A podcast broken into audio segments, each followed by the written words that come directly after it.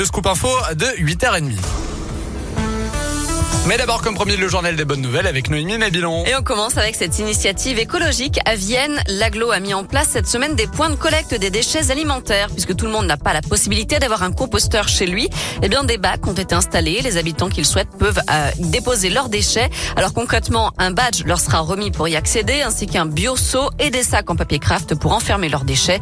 Épluchures de fruits et légumes, marques café, thé, coquilles d'œufs, restes de viande ou de poisson, tous les restes de repas peuvent y être déposés.